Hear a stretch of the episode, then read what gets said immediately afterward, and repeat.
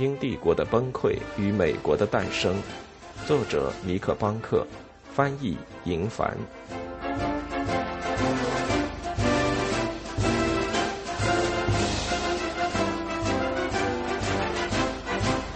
第三部分急转直下。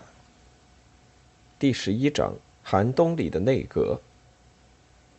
根据昨天的报告，在北美沿海的一座城镇，居民将五百包茶叶倾入了海里。《纪事晨报》，一七七四年一月二十一日。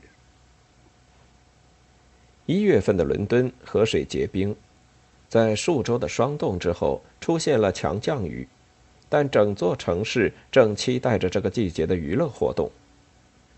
从乡下度假归来的乡绅和贵族们直奔剧院和赌场。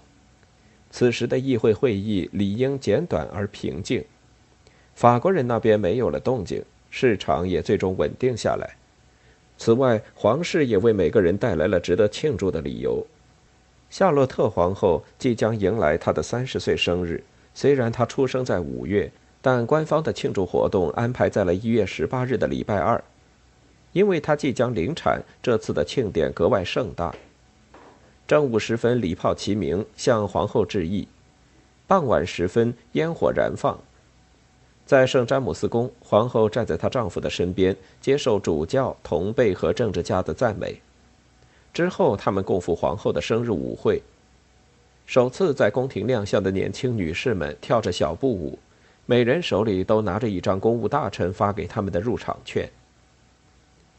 十九日，一艘来自新英格兰的船进港了，在海上的风暴中航行了四周后，海利号抵达了多佛港。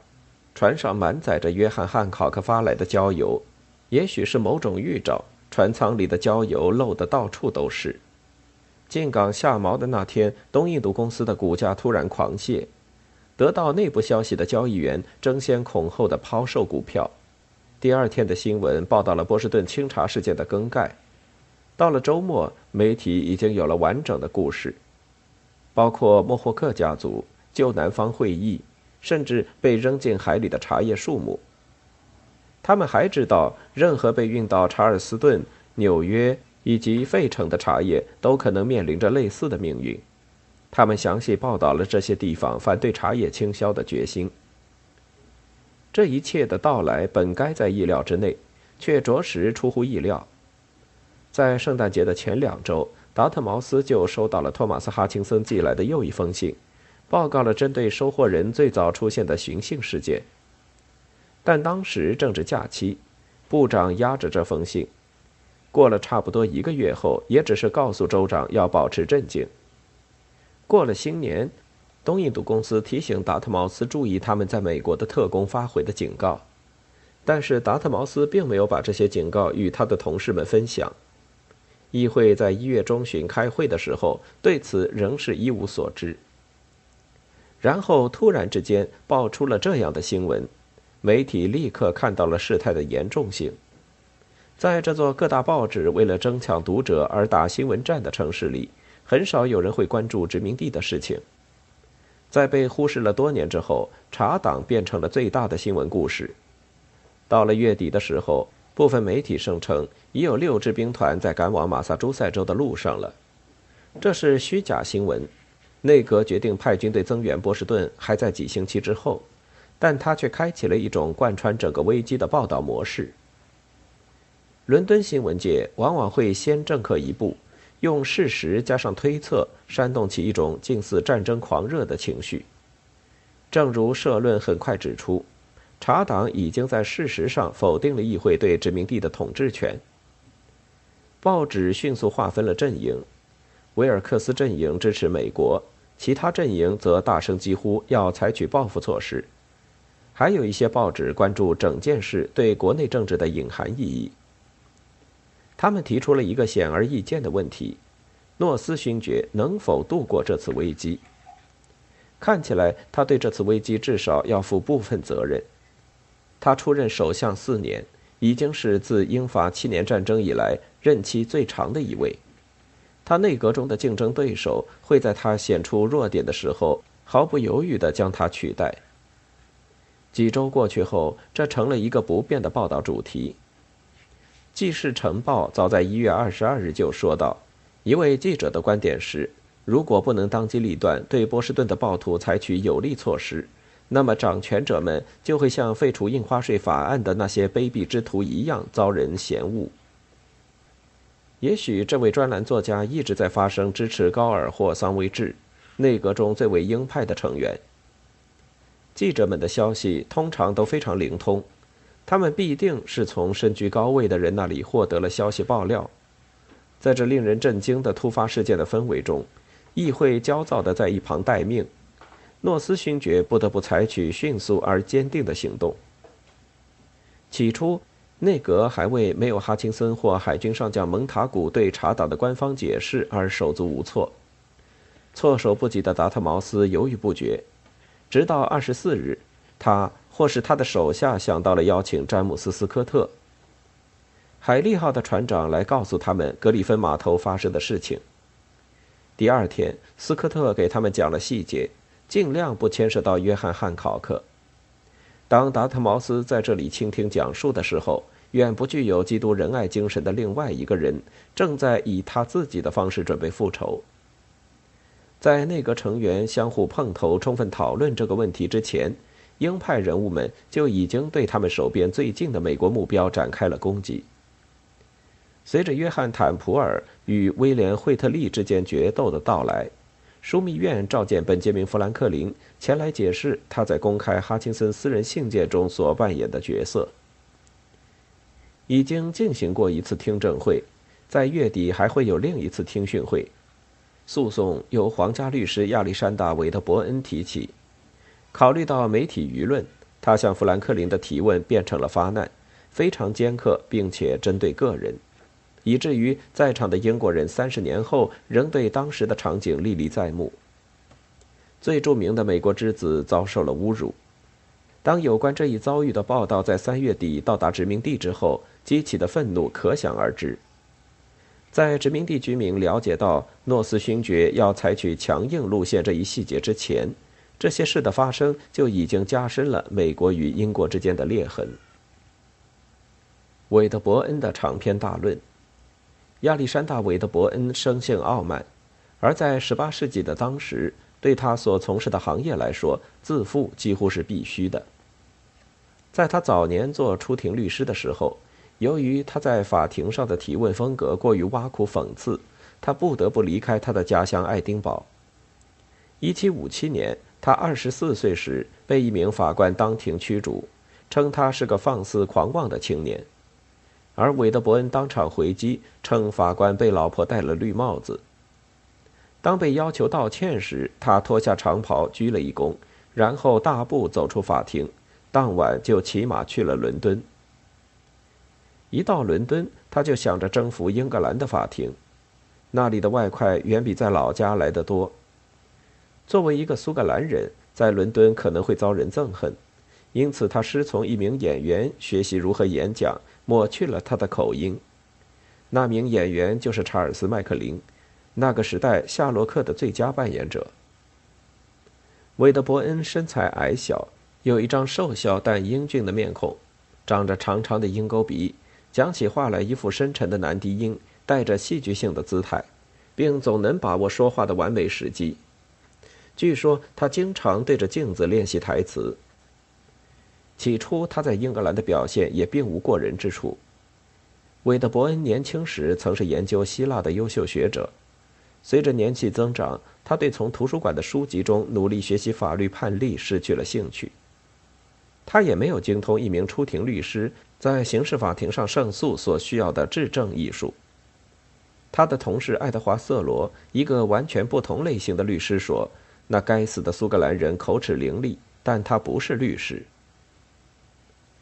韦德伯恩在大法官法庭的实践中反而成了名，处理遗嘱和信托，这是英国律师在寻求一个收入丰盛而不受陪审员审查的职业时所选择的领域。他在那里挣得了一笔财富，他的客户包括印度的克莱夫。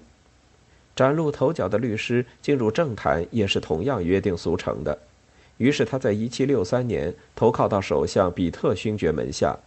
继而又归附了比特的继任者乔治·格伦维尔。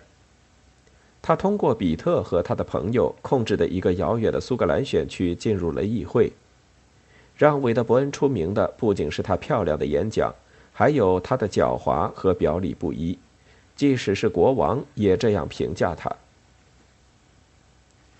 韦德伯恩在下议院拥护约翰·威尔克斯已有好多年，但当诺斯勋爵上任，他就选择背弃反对党，并接受了副检察长的职务。转换阵营的成员从来就是不受欢迎的，况且他还是个苏格兰人。他的敌人喜欢重复这个关于他的段子，简直是对他的完美总结。一个胆大无礼的北方律师，装得一本正经，他的心里是罪恶，他的脸上是饥荒。虽然他们可以这样揶揄，但韦德伯恩所激起的除了嘲弄，还有畏惧。没有人比他更懂得如何用冷酷残忍的谩骂来碾压对手。这也正是他在一月二十九日对富兰克林所采取的态度。二十九日，枢密院终于开了会，由高尔担任会议主席。在那个时候，白厅西侧矗立着一排稍显破旧的砖房，是都铎王朝的宫殿遗留下来的，被称为战场，因为那里曾经包含一个斗鸡的场所。那里还有政府的办公室以及一间高尔和他的同事们的会议室。会议室里生着炉火，很热。迟到的埃德蒙·伯克挤过人群赶到时，三十五名委员会成员已经在开会了。桑威治、萨福克和罗奇福德也在其中。这是伯克在类似会议中所见过的最大阵容。到目前为止，官方的信件已经送到，完整报告了茶叶的损失情况。同时也汇报了到达费城的玻利号因为受到市民的阻挠无法靠岸，被迫驶回英格兰的事实。旁观的人越来越多，填满了大厅里的每一块空间。高尔坐在会议桌的中心位置，一旁是陷入沉思的坎特伯雷大主教。他们让富兰克林站在他们身后，房间一边的凹处。整个会议全程，这个美国人安静的就像一块石头。一位目击者说，他一直用左手支着下巴。根据官方的议程，这次会议的内容仅仅是听取自去年六月以来马萨诸塞州一般法院的诉讼，因为州长哈钦森被免了职。可事实上，亚历山大·韦德伯恩却向富兰克林发起了猛烈攻击，这发出一个清晰的信号。预计波士顿会因为毁掉茶叶而受到严厉的惩罚。富兰克林带来了他自己的律师，有着美国情节的约翰·邓宁，一位优秀的律师，在最好的状态下可以完败任何对手。但在那个冬天，邓宁罹患肺部感染，他的声音沙哑的几乎无法被听到。由此，这次会议成了那个苏格兰人的天下。韦德伯恩讲出的每个句子都精心控制了节奏和清晰度，他不时地停顿下来，好让他的讽刺完全生效。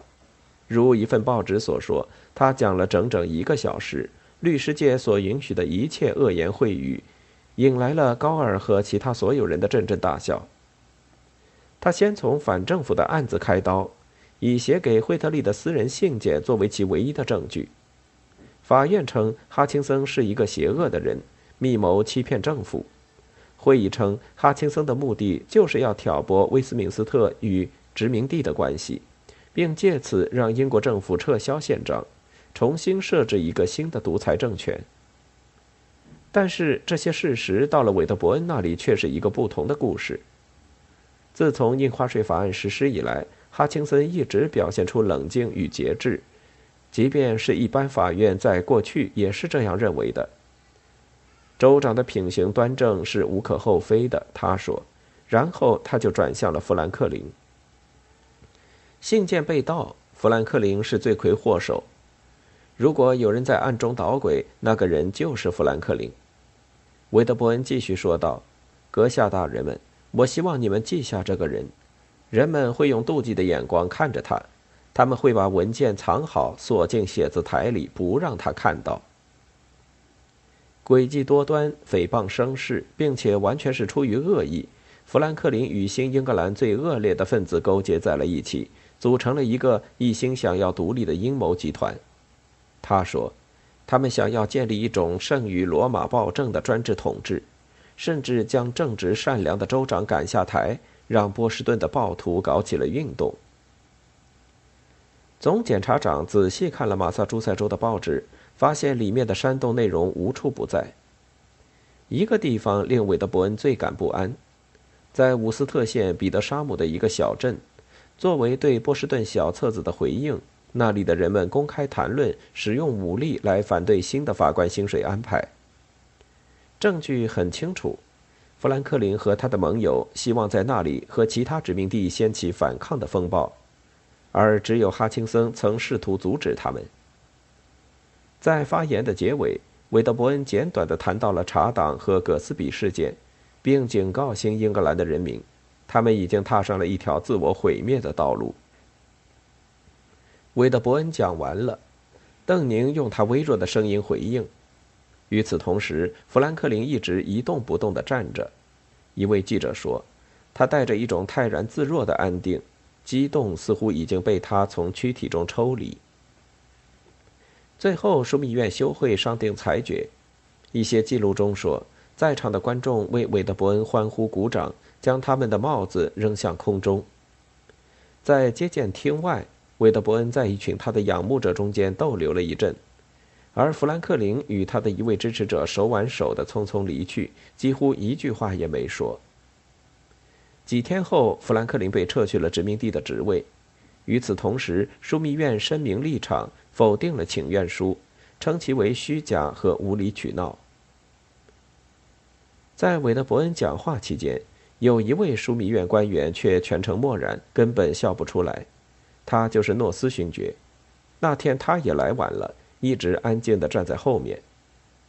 在未来的几周里，他的角色需要一种与他的专长无关的政治才能。虽然增加一些对本杰明·富兰克林的侮辱没什么不好，但仅靠言辞无法解决已被查党挑明的帝国危机。英国最终必须做出决断，但首先必须对眼前的问题进行定性。美国发来的报告让人仍有怀疑的余地。可以想象，波士顿事件可能主要是敌对派系之间擦枪走火的地方问题，而茶叶的到港仅仅是用来制造骚乱的一个借口。这是有可能的，但其他殖民地的抗议活动又让这样的推论看起来不太可能。不服从已经成为各殖民地的主旋律了吗？如果是这样，那么仅仅对马萨诸塞一个州采取报复行动将是徒劳的。迟早会有下一艘葛斯比号，在另一个地方因为另一个原因而被捣毁，殖民地会一个接一个的变得无法管制。一七七四年冬天，英国迫切需要一个全新并且更加宏大的战略，能够直抵问题的核心。从根本上平息暴乱，但这会是什么样的战略呢？鹰派会呼吁要求用更多的军队和更对进行更严格的控制，这样也许可以保住蜀国，但正如我们所知道的，这并未成功。或者英国可以做出更多的让步来化解殖民地的某些具体不满，比如有关纸币、海关、边界争端以及西部荒野的问题。最明智的策略应该是将这二者结合，用胡萝卜加大棒的政策将美国的温和派和激进派分离开来。只要有足够的时间，这样的方法应该是可以成功的。最理想的情况就是英国内阁停下来喘口气，仔细的重新审视这个蜀国和它的未来，弥补多年来的失策。但是当时的政治气候却不允许这么做。时间对诺斯勋爵来说是一个他所不具备的奢侈品。